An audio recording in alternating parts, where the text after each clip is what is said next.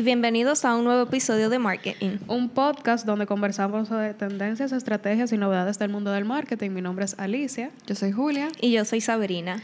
Y en el episodio de hoy, Julia, dale tú. Señores, hoy tenemos un episodio, digo, un episodio a un invitado muy especial, un amiguito mío. Se llama Hugo. Hugo, preséntate. Cuéntanos de ti, bienvenida. Un paréntesis, espérate. Ella dijo un amiguito mío, pero no es un amiguito Un amigo amiguito. mío. Es un amigo, señores, amigo ¿ok? mío. No, no, no, no lo lleven a otro nivel. Un amigo mío. No, muchas gracias Sabrina por ¿verdad? esa aclaración. Este, mucho gusto de, de estar en su, su podcast. Eh, como ya digo, mi nombre es Hugo. Este, hoy yo creo que, que vamos a tocar un poquito lo que es el trade. Y yo estoy aquí para cualquier pregunta que me puedan, que puedan surgir, eh, para tener un- una charla, ¿verdad? Bastante eh, completa de lo, sobre lo que quieran hablar y sobre el proyecto que yo llevo hoy en día. Chulísimo. Y ahora que tú lo dijiste, cuéntanos de ese proyecto, dónde que tú trabajas, ¿Qué qué, tú tú haces? haces. Ahora, ya que, ya que me metí el cuchillo yo mismo, bueno, vamos a seguir. Este, nada, yo trabajo eh, para distribuidora Corripio. Eh, trabajo directamente con Procter Gamble, P&G.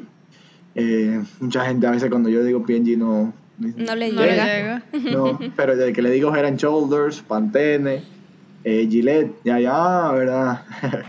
Entonces, eh, básicamente mi proyecto consiste, eh, como ya lo dije antes, Trade Marketing. Ellos tienen un plan eh, de tiendas perfectas en, en el, en el país, eh, en muchos países.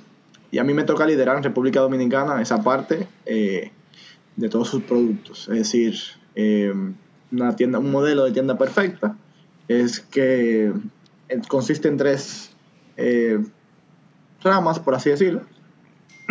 Distribución del producto, exhibiciones del producto y planogramas en el punto de venta.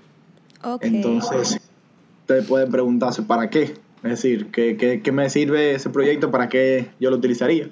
Bueno, con muchos estudios se ha demostrado que llevar esa, esa organización o llevar este tipo de proyectos me sirve a mí para eh, aumentar mis ventas. Y eso es lo que se busca detrás de todo esto, que la- la- las ventas aumenten, que el cliente tenga una mejor visibilidad del producto y que esto le llame la atención obviamente y, y- y opte por nosotros. Ok. Claro. Entonces, una pregunta. Esto es más como la colocación del producto en la góndola, por así decirlo. O sea, ¿Cómo? esto es más como la colocación del producto en la góndola, cómo se ve en el punto de venta.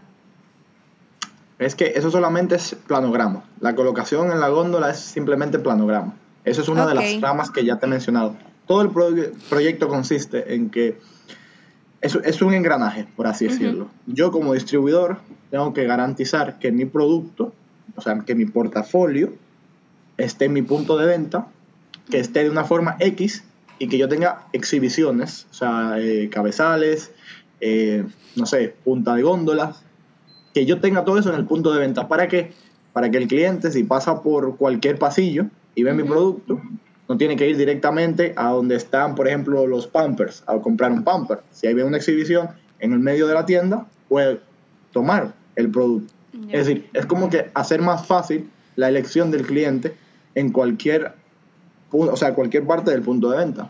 Una pregunta, ¿y eso se hace bajo una negociación con el punto de venta? O sea, ponme en este cabezal o Sí, claro que sí. o Muy sea buena- que- muy buena pregunta.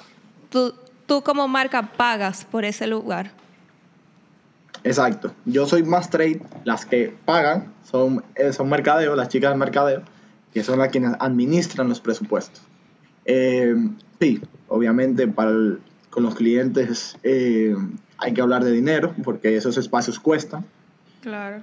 Por eso este tipo de proyectos, no todos los, eh, ¿verdad? los distribuidores, los dueños de marca pueden, pueden optar por montarse en una tendencia como esta, porque es bastante costoso. O sea, estoy hablando de millones eh, de pesos al año, eh, con el objetivo obviamente de, de un retorno de, en las ventas, obviamente.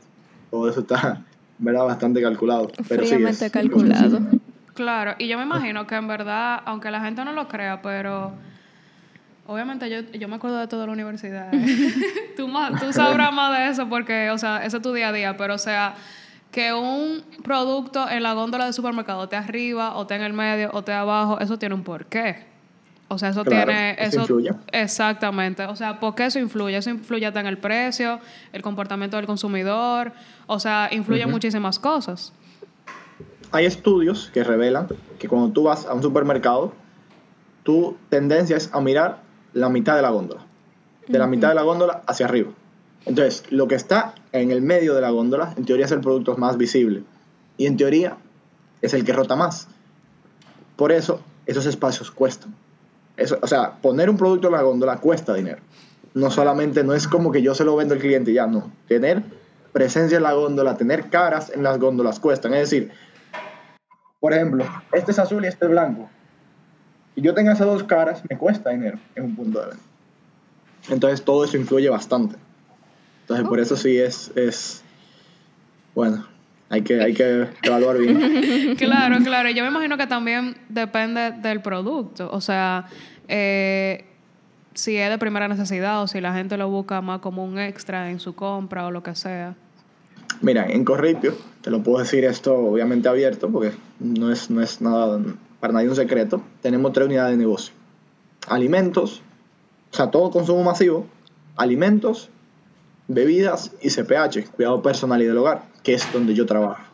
Yo antes estaba en Coasis, que maneja Gatorade, Ocean Spray, eh, eh, Dos Pinos, Tropicana, además.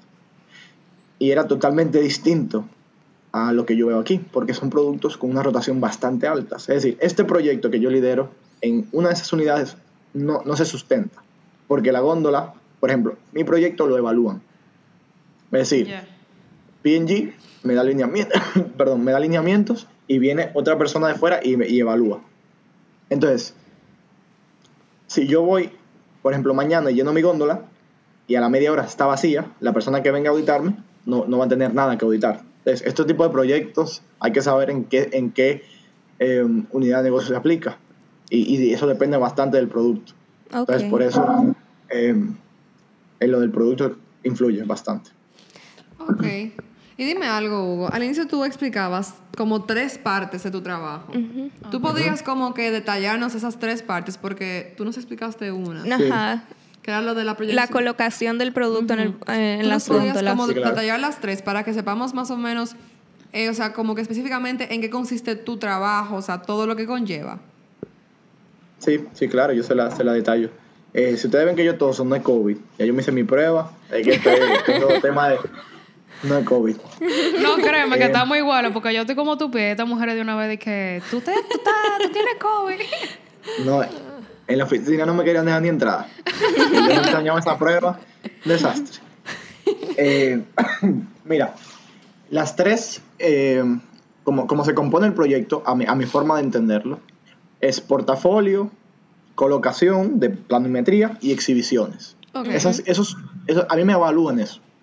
Entonces, la, la distribución no es más que de- dentro de mi catálogo de portafolio, que yo tenga todos mis SKUs, o sea, mi- mis productos, en el punto de venta. Es decir, que si yo digo, mira, yo, a mí me tienen que auditar de Gillette, no sé, 10 productos, eh, Gillette Presto Barba tal, Gillette tal, se supone que si yo digo que me deben auditar eso, debe estar en el punto de venta. Co- Tú me dices, bueno, pero ¿por qué esos? Porque, en teoría, esos productos que yo elijo que me midan son los que más se venden. Y tiene sentido. Si yo tengo siempre disponibilidad de los productos que más se venden, pues la rotación va a ser alta Claro. y yo voy a tener Más retorno. voy a vender, es decir, voy a tener mi retorno rápido. Entonces, esa es la parte de la distribución del portafolio, que esté disponible en el punto de venta. Exhibiciones adicionales. Cuando yo tengo un producto, que es lo que le mencionaba ahorita, en un pasillo, no necesariamente la gente pasa por ese pasillo. De repente, tú vas al supermercado y tú no, te, no vas a comprar un champú porque tú la compraste un mes antes y todavía te queda. Pero de repente en la exhibición tú ves que yo con Pantene, con Head and Shoulders, te saco una, una colección nueva y lo pongo en una exhibición. Afuera, Y dices, uy, yo quiero intentarlo. Es decir, es llamar la atención del cliente y eso también me lo mide. Obviamente, esto tiene un costo, pero noso- nosotros promediamos ese costo en base a las ventas. Claro. Ok. Entonces, O sea, Eso ocurre, eso es- es una de las segundas ramas o, o- o no sé. Categoría. Sí, es decir, no, no- no sé. Y la tercera es la planimetría. Muchos eh, clientes tienen sus propios planogramas, ¿verdad? Yo, yo solamente trabajo, ojo, con tres clientes, con los más grandes. O sea, las tres cadenas más grandes, CCN, Bravo y Grupo Ramos, Sirena, Nacional, Jumbo, Jumbo, Bravo, bla, bla. Entonces, ellos, por ser un supermercado de cadena, tienen sus planogramas y demás. Y nosotros lo que hacemos es, de nuestros productos, sugerirles, eh, mira, nosotros necesitamos que estos productos estén de esta forma. Porque eso en teoría, eh, el cliente le gusta verlo así y, y, y llama la atención y, y se refleja en las ventas, bueno, otra historia. Pero eso también me lo mide. Entonces, esas son las tres características del proyecto más importantes. Por eso le decía ahorita, como que, mira, yo lo, yo lo veo de esa forma. Porque Claro. cada vez que yo veo un punto de venta, yo tengo que ver esos tres puntos, sí o sí. Claro. Aparte de, la supervisión, ¿verdad? Al mercaderista y demás. Y una pregunta, cuando tú hablas como de, cuando tú le dices al cliente, mira, queremos hacer esto, cuando tú sacas una línea nueva, cosas así, Ajá. Cuando tú trabajas, por ejemplo, los rompetráfico y como todo lo que tenga que ver como con chulería en la góndola, obviamente eso tiene un, cu- un costo extra, me imagino. colocarlo. Sí, claro. O sea, Tiene claro, que pedir toda la permiso. chulería cuesta. No, eh, digamos, es, esa, esa, esos danglers, habladores, rompertráfico, ese tipo de, de material POP, no tiene un costo colocarlo en el punto de venta. Tiene un costo más bien hacerlo, producirlo. Ok. Ok. Solamente el cliente se le informa que se van a poner, pero no tiene un costo, es decir, no hay que, no hay que pagarle a ellos para ponerlo. Ojo, son, esos son, ¿verdad? Eh, materiales, no es nada como una, montarle una exhibición de, de cinco bandejas al cliente en la tienda. Por eso no se paga. Y si, por ejemplo, va, yo no sé si entraría dentro de todo, como si va una representante a dar muestra o algo, eso sí se paga. ¿O tampoco? No, tampoco. Oh, wow. No. Yo pensaba que sí. Eso, eso, lo, eso lo pagan las, las marcas, pero eso obviamente hay que solicitarle al cliente. Mira, vamos a tener una degustación y demás, pero no. Oh. Una promotora, pero no, no se paga una el cliente. promotora como- es la palabra. Yo tengo una pregunta Exacto. que siento que es media freca, no sé. Pero No, no, dime, tú dime. mencionaste algo del Bravo. Sabemos yo que, por ejemplo, eso mismo. sabemos que el Bravo está liderando con sus marcas blancas. Nosotros, eh, nosotros hicimos un episodio hablando de eso, como que en verdad para la gente, o sea, las marcas que son, vamos a decir, de naturaleza, entre comillas, líderes en el mercado y cosas así, que venga un supermercado con su estrategia de marcas blancas y arropa el mercado, eh, es como que algo como que tú te quedas como que concha. Entonces, más o menos, tú como marca que ves esos movimientos más de lleno, ¿cómo tú ves que tal vez pueda afectarte a ti como un suplidor o no sé cómo sea? Sí. Vamos a ver, yo creo que eh, eh, primero una, una opinión personal sobre el Bravo. Yo creo que es una estrategia bastante buena, la verdad, hay que, hay que decirlo. Este, eh, como yo lo veo, Bravo antes era un, un supermercado un poquito premium, eh, antes de tener tanta incidencia en marcas blancas. Claro. ¿Qué pasa con un supermercado premium? Eh, cuando yo voy a un supermercado premium, voy con ciertas características buscando cierto tipo de productos. Es decir, tengo que tener diversidad. Cuando el Bravo introduce marcas blancas, para poder darle auge ¿verdad? y fuerza a sus marcas, tiene que recortar. Entonces, ya me está quitando, o sea, el, el segmento de mercado ya me lo está reduciendo. ¿Por qué? Porque ya yo quiero ir y ver variedad y no lo tengo. Es decir, tengo lo que se vende mucho y lo del Bravo. Exactamente. ¿Qué pasa? Que hay que hacer, ya hay que moverme. O sea, me tengo que mover, yo como Bravo me tengo que mover de público. Porque eh, tengo poca, eh, o sea, poco tráfico en el punto de venta y mis productos entonces están rotando. Porque vamos, vamos, vamos a estar claros. Una persona, es decir, un cliente de, de CCN nacional no no es lo mismo que un cliente del Bravo. Por lo menos aquí en la capital no es así. Allá me imagino que igual. Entonces, tengo que moverme de público para poder darle fuerza a mis marcas. Entonces, si yo me muevo de público y voy a un segmento más, una clase social un poquito más baja, tengo que jugar con los precios. Y eso es lo que ellos han hecho. Todo lo del Bravo barato. Es Claro. decir, todas las marcas bla- blancas del Bravo son baratas. Por eso se venden mucho. La rotación y los márgenes son muy grandes. Eso es, la verdad, súper. O sea, eso yo lo veo bien. ¿Cuál es la parte? El, el, el arma de doble filo, como yo le digo. Tú haces fuerte a tus competidores como Nacional y Grupo Ramos, sobre todo el Nacional, o sea, CCN. Porque al ser un supermercado premium, que no iba mucha gente, que no era tan grande, muchas de esas personas exclusivas, por así decirlo, ya se mudan y Ah, vuelven al Nacional. Entonces, eso es lo que yo veo como que, mira, sí, al final en las masas está el dinero, vamos a estar claro. Eh, Claro. el volumen en las masas, en la rotación grande, y los márgenes de ellos en la marca blanca son muy buenos. O sea, eso no lo tengo que venir a decir yo, eso lo sabe todo el mundo. Pero yo, lo único que no comparto es que tú no me dejes elegir. Es decir, que tú me des las dos opciones y si no es, no hay nada.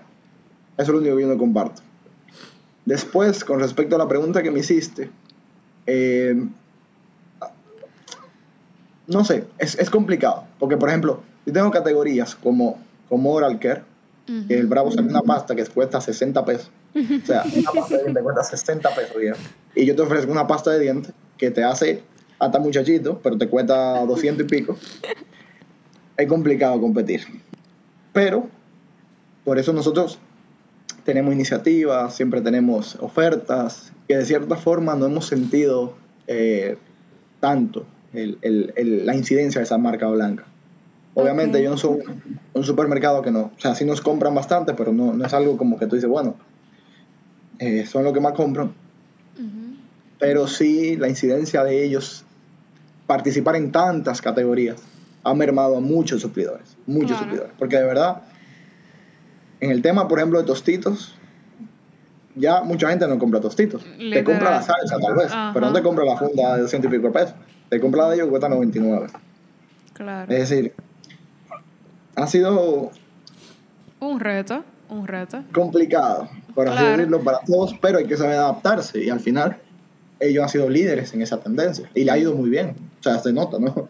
Entonces yo creo que, que es una jugada muy, muy interesante, que de repente si yo hubiesen comenzado con ese concepto del, del día uno, eh, nadie sabe si, si lo hubiese ido mejor, no lo sé, Hugo, pero esa es mi opinión sobre, sobre el Bravo y sobre ese temita. Sí. dime algo, Hugo, que tengo como esa curiosidad. ¿Qué es lo que más te gusta de, de tu trabajo? O sea, de lo que tú haces. Lo que más me gusta. Yo creo que lo dinámico que es. Lo dinámico que es eh, yo tener que conocer eh, provincias, porque tengo, yo trabajo a nivel nacional. Sí, para los que no saben, para los que no saben, señores, Hugo viaja por el país, ¿verdad? O sea, como que por diferentes provincias, all the time. Sí, sí, sí. All Eso es time. chulo, pero eso tiene que ser cansón Sí. también. Claro. Exacto. Sí, sí, a veces que tú no quieres manejar y no, no hay de otra, pero, pero sí, eh, es es es súper divertido. O sea, todo este proyecto es sumamente chulo. eh, llegar al número, tener eh, interacción con los mercaderistas, o sea, con, no sé, desde el mercaderista hasta el, el- el jefe tuyo de PNG, por así decírtelo, es, es sumamente dinámico. Y yo creo que eso es lo que me gusta, porque, por ejemplo, a mí personalmente venir a una oficina y sentarme de 8 a 5, me parece súper tedioso. Entonces yo manejar mi tiempo, hacer mis rutas, eh, moverme, conocer gente, ayudarlo, decirle en qué te puedo ayudar con, con que la tienda te salga adelante, llamar a vendedores, eh, hablar con los mismos clientes, o sea, los, los gerentes de, de- de piso en, los, en las tiendas. Para mí eso es sumamente divertido. O sea, Y eh, me, me gusta ¿Eres. ¿Eres tú solo o hay como más personas involucradas en ese proyecto? Que deben hacer, com- como que deben salir a visitar otro supermercado y demás. No, yo, yo soy el líder del proyecto, pero yo tengo, yo, yo necesito trabajar con, con otras áreas. Con ventas, porque obviamente ventas es la que me garantiza que el producto esté en el punto de venta, ¿se recuerdan? Lo del portafolio. Claro. Con visibilidad, que son los mercaderistas, que son los, obviamente, nuestra mano derecha, por así decirlo, en el proyecto, porque ellos son los que se encargan de montar exhibiciones, de, de llenarme las góndolas, de colocar los planogramas, o sea, son parte fundamental y son gente muy buena, gracias a Dios, la que, con la que me ha tocado trabajar. Y, y entonces nada, eh, esa parte sí, sí hay áreas que, que involucran mucho.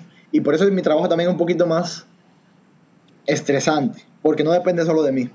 Es decir, yo tengo que coordinar que todo se dé para poder tener resultados. Pero si una de esas partes no hace su trabajo, yo no, yo no, o sea, yo no tengo cómo garantizar que, que Julia, por ejemplo, haga su trabajo. Yo sí tengo que le doy los lineamientos y la acompaño de lo que tenga que acompañarla, pero no puedo decirle que haga su trabajo porque eso ya le toca a ella. Entonces, ahí es donde, donde a veces hemos tenido un poquito de roce, porque la gente a veces toma, toma el trabajo a su ritmo y bueno, pero, pero nada, Es lo importante es que estamos saliendo. Claro. Claro, en verdad, ahí es para que la gente se dé cuenta que un producto que tuve en una góndola muy bonito tiene Conlleva muchas personas detrás. Sí, no, no es fácil, no es fácil. eh, pero bueno, eso es lo que, lo que, lo que ¿Y me qué gusta y, y lo que... ¿Qué tiempo hacer. dura este proyecto? O sea, ¿tiene una fecha de inicio, una fecha de... o es todo continuo? ¿Cómo lo manejan ustedes? No, mira, este proyecto comenzó en el 2018, aquí. Eh, pero la verdad que era un desastre. era un desastre. No, no, no se le había dado la importancia que, que de repente se debió dar de un inicio. Yo entro en el 2020, sí, claro, en noviembre del 2020. Y por primera vez llegamos al target en ok. enero.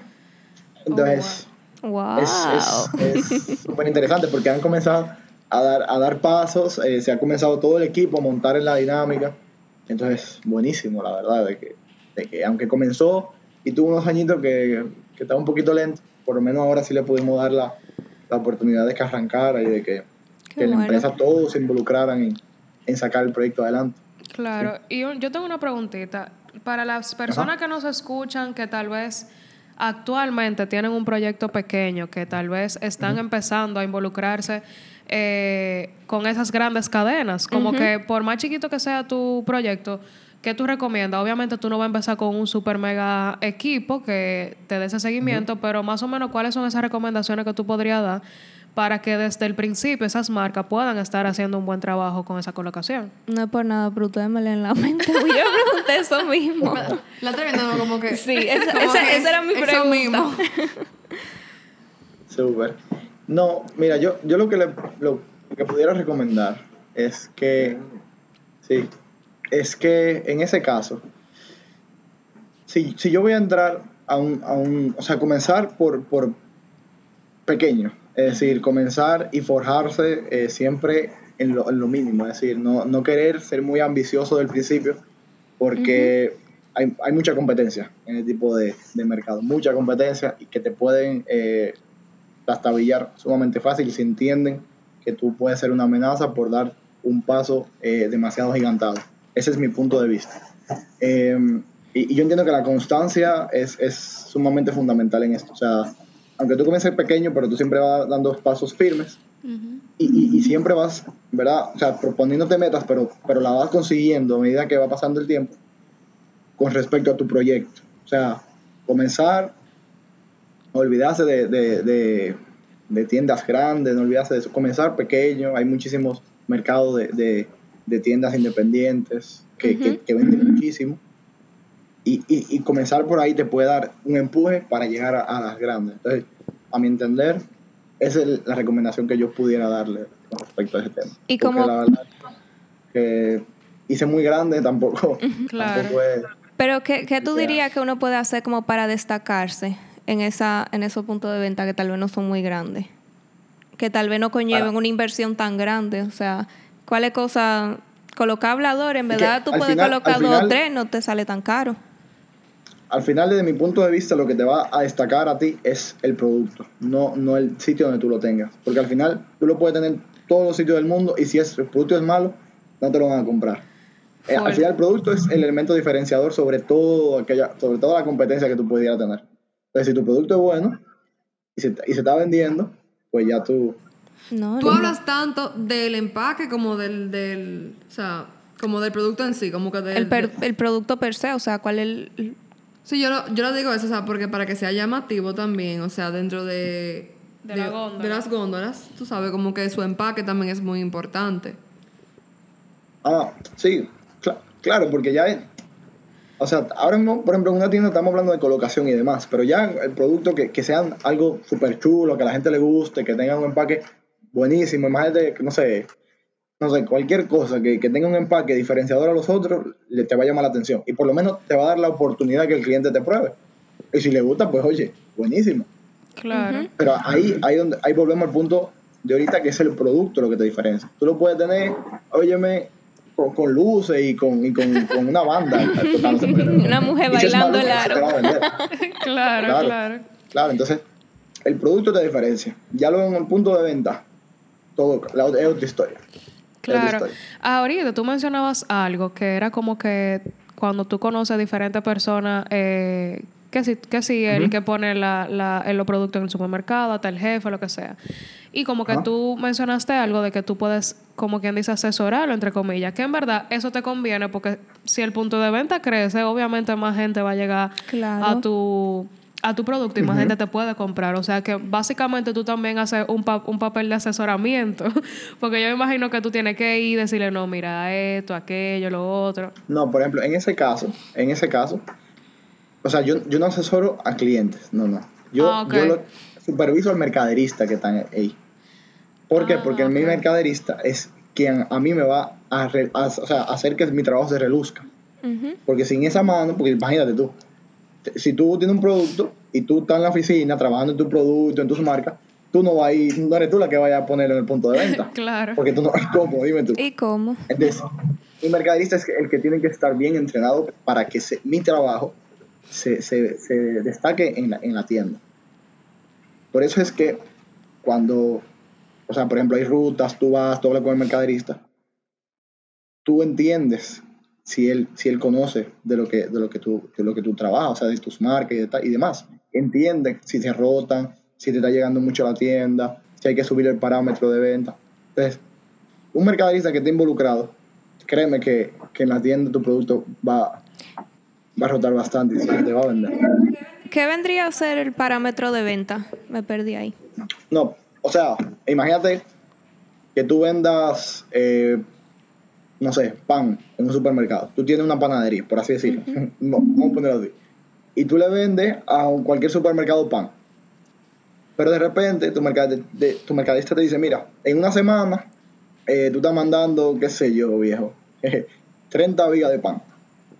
Pero de esos, de esos 5 días, por ejemplo, de esa semana, o bueno, 7 días, porque el supermercado trabaja siempre, solamente te da para 5. Hay dos días que se quedan vacíos. Ya esas 30 vigas tú tienes que subir el parámetro para que en vez de 30 sean 40, por ejemplo. Y no se te vacíe nunca el área de pan, que es el que, lo que tú distribuyes. Entonces, hay que subir el parámetro para que haya más mercancía y así no se te quede nunca un espacio vacío en la tienda. Eso, eso, o sea, a eso se refiere cuando el parámetro, ah, mire, hay que subir el parámetro a tal producto para que, que no me está llegando mucho y tal. Ok. okay. Wow, o sea, en verdad esto es como un trabajo que siempre es un tanteo, porque me imagino que también por temporada la cosa cambia, o sea, si viene, qué sé yo. Claro. ¿Qué? Ok, espérate. lo más cerca, por ejemplo, lo más cerca a eso es diciembre y enero. Exacto. En diciembre se vende muchísimo y en enero siempre hay como una cierta recesión de que, ah, bueno, mira. Y, es normal. Y, no solo, o sea, en, en todo, todo el mercado pasa eso.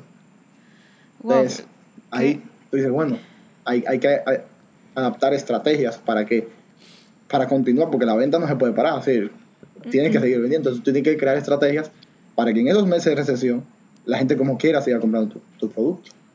Claro, por eso digo que tal vez es un trabajo que siempre es un tanteo, porque por ejemplo, cuando tú estás en esas temporadas que tal vez no son un diciembre, un enero, lo que sea, tú tienes que ir tanteando el comportamiento de la gente, porque, o sea, puede ser que tú digas, ah, pero en este mes la gente se volvió loca y compró muchísimo pan, pero entonces, ¿qué es lo que vamos a hacer? Porque el mes pasado, no, o sea, tú entiendes lo que yo Tú siempre usas como referencia el año anterior.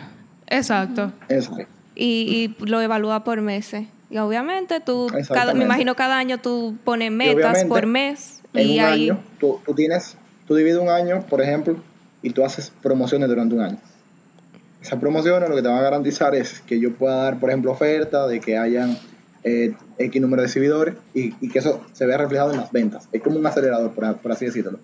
De que yo tengo una promoción, vamos a darle a darle auge a esto, vamos a que la gente me compre eh, y se inventan cualquier tipo de nombre como para dinamizar eh, esa, ese temita en, en, durante todo el año.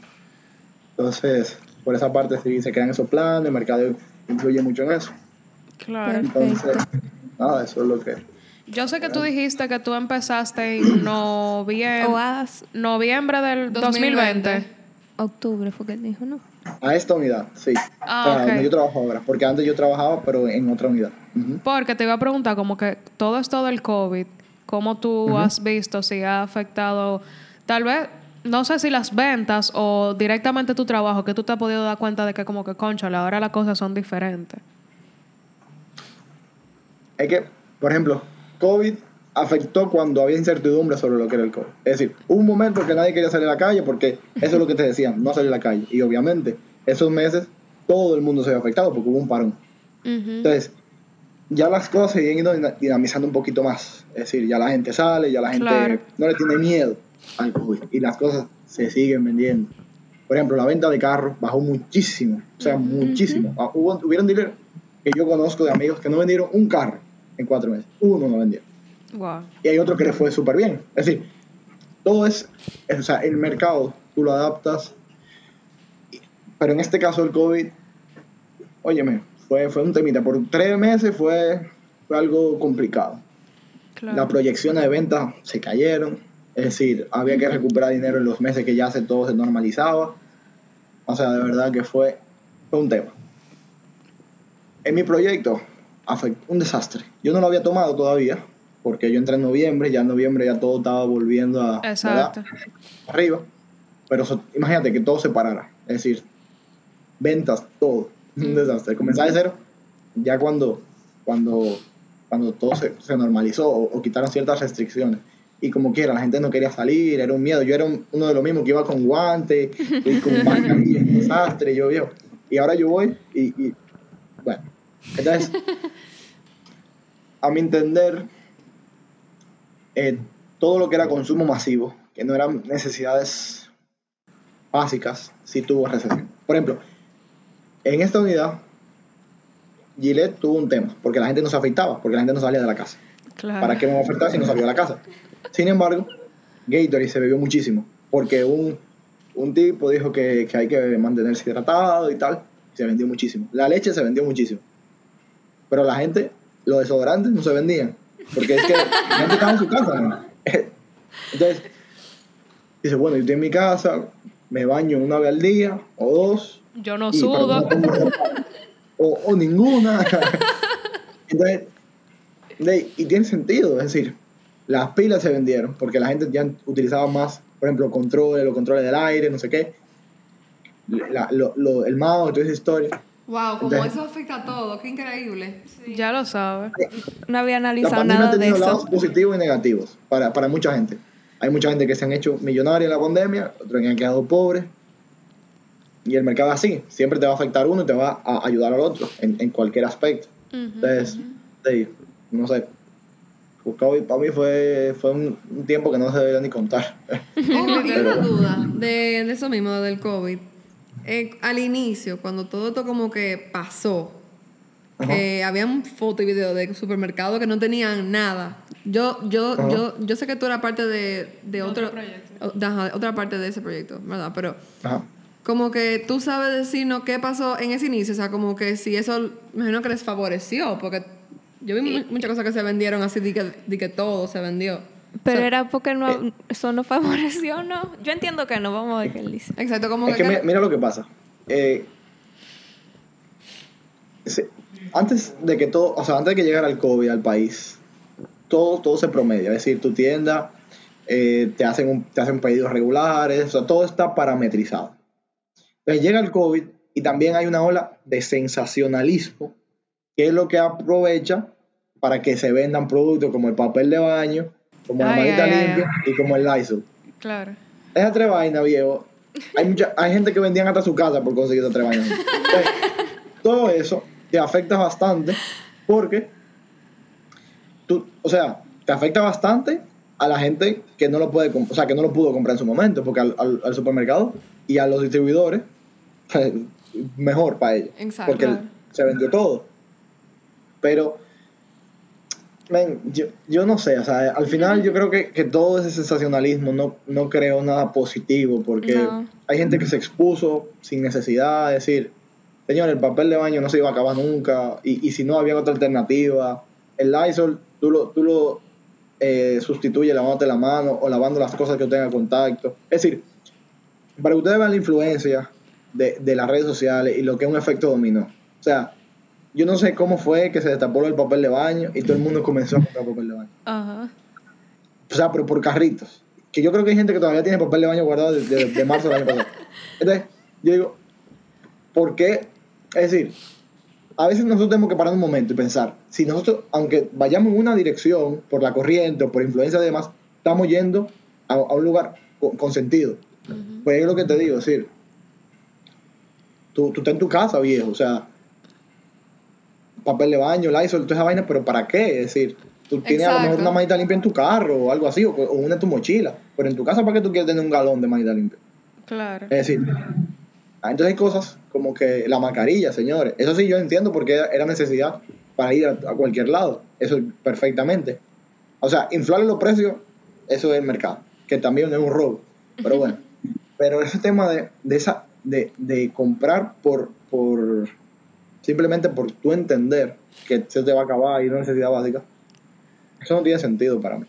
De verdad que no. O sea, yo no lo he visto como que, y eso de que se va a hacer en los supermercados, nada.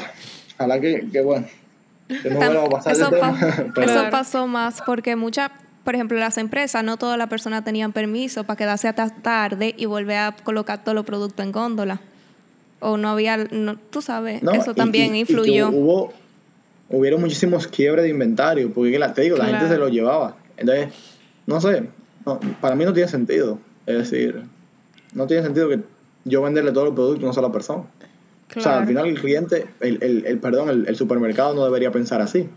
De, bueno, yo lo quiero vender. No, en teoría hay que también dejar que, que los demás compren y demás. Pero, bueno, Que vaya acorde con su mercado meta, ¿verdad? O sea, como que no Exacto. sea de que simplemente vender por vender. Un Exactamente. No, incluso habían supermercados que decían, obviamente ya después que se armó el reperpero, pero decía como que si tú vas a comprar tal cosa, tú tienes un mínimo. Obviamente no todo el mundo, pero eh, llegó Sí. a pasar. Eh, Es lo que se debió hacer siempre, es decir, desde el principio. claro que sí. Es decir, tú un gerente de una tienda que tú ves una gente llevando un carrito de papel de baño. y dices, no, viejo, o sea, para nada. Claro. no se lo claro. vendas, punto. Y no, y no pasa nada, él no se puede molestar por eso. Claro. Ah, yo, que- yo, yo quiero eh, como que un día en el, en el trabajo de Hugo. Yo también. acompañarte. sí. Pero podemos, podemos, podemos. Llevamos una cámara y, y mira que súper interesante.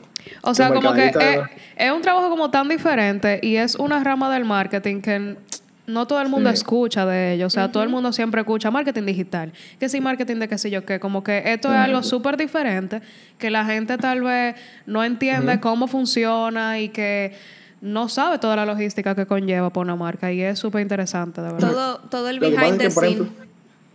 ajá, lo que pasa es que, por ejemplo, el trade, como es tanta presencia en el punto de venta, son no todos los productos necesitan estar colocados en una tienda para que se vendan. Por eso hay tanta incidencia en el marketing, marketing digital. Es decir, eh, tú puedes tener empresas y simplemente utilizar marketing, no trade marketing. Exacto. Entonces, por eso también es, es un poquito eh, puntual las personas que, que- que utilizan este, este tipo de, de rama, que el trade es una rama del marketing.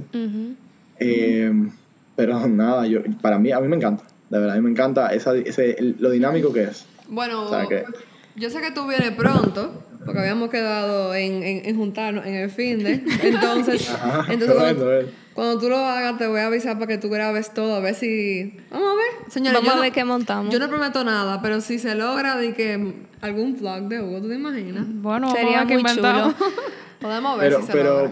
pero podemos, en Santiago hay tiendas que yo superviso, es decir, podemos ir un día con, con ustedes si ustedes quieren. Obviamente hay que ver si, si el cliente me deja, pero Claro. entiendo que algo básico se puede hacer. Es decir, Dale, no- no sé, dale. Vamos a coordinar, a ver qué tal. Bueno, pues muchísimas gracias. Yo creo que yo hablo por todo y todo lo que nos están escuchando, por compartir con nosotros y ser súper honesto de cuáles eran los procedimientos. Nosotras en verdad no teníamos tanto conocimiento, teníamos una idea de lo, Lo que era básico. trade, lo, lo súper básico, pero mil gracias por acceder y acompañarnos. no. Sí, gracias, Hugo. No, yo sé que, que esto yo no lo puedo explicar en menos de media hora, pero por eso me entendí. No, vez, pero estuvo chulísimo, o sea, de verdad. Sí, estuvo muy pero Así que, señores, ya ustedes saben, eh, gracias, Hugo, por eh, acompañarnos. Y, señores, si ustedes tienen más, eh, qué sé yo, como preguntas y cosas así, pónganse a investigar que este tema es súper interesante. Sí, súper, súper. Chicas, muchísimas gracias. La verdad. Ay, a ti. Señores, todo el mundo que nos está escuchando, si quieren saber más de qué es lo que con esto, acuérdense de suscribirse para el newsletter, para YouTube, para ver este video y también seguirnos en nuestro Instagram que es market, rayita abajo, rayita abajo, in, lo dije bien.